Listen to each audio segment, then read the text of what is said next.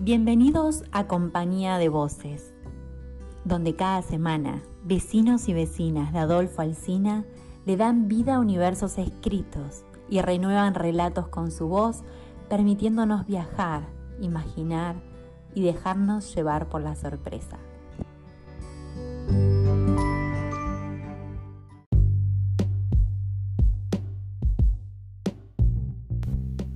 Hoy nos acompaña con su voz Isabel Olmos de Carué.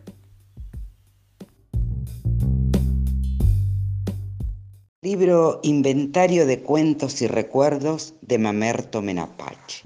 Este cuento se llama Ángeles Custodios. Los mejores hallazgos suelen ser frutos de la casualidad, a menos que sea cierto lo que dicen algunos que casualidad es el, seudónimo que usa Dios cuando no quiere firmar con su nombre.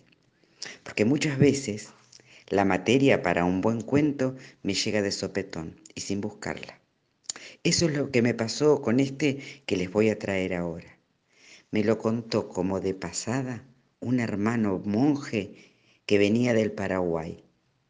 Creo que a él le llegó por correo electrónico. Un día, Tata Dios llamó a uno de sus angelitos, de esos que él tiene, destinados para ponerlo junto a un niño que está por nacer, para que sea su guardián de por vida y más allá. Mira, le dijo, vení que te necesito. Te voy a mandar para que le hagas compañía y le ayudes en su camino por la tierra a un niño que esta noche va a comenzar su vida. No, tata Dios, respondió el angelito medio asustado por el encargo que estaba por recibir. Yo soy muy chiquito y de esas cosas no entiendo nada. No te preocupes, le dijo Dios, vos solo tenés que acompañarlo y aconsejarlo. Y a la vez mantenerme informado de todo lo que le pase. Me traerá sus pedidos y le llevarás mis consejos. No, tata Dios, yo no puedo, se volvió a excusar el angelito. Solo sé hacer lo que me pedís. Me encontraron otros angelitos que los chiquitos lloran mucho, que se hacen caca y otras cosas que yo no entiendo. Yo siempre estuve en el cielo y solo sé jugar, reír y cantar en tu presencia. No te hagas problema, le volvió a insistir el Padre Bueno. De esas cosas vos no tendrás que ocuparte.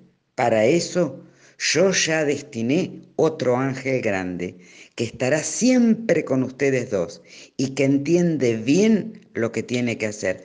Ah, bueno, entonces sí, pero decime, ¿cómo se llama ese ángel grande?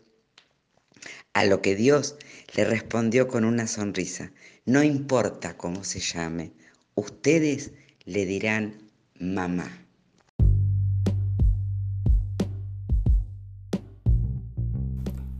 Compañía de voces. Sumate vos también.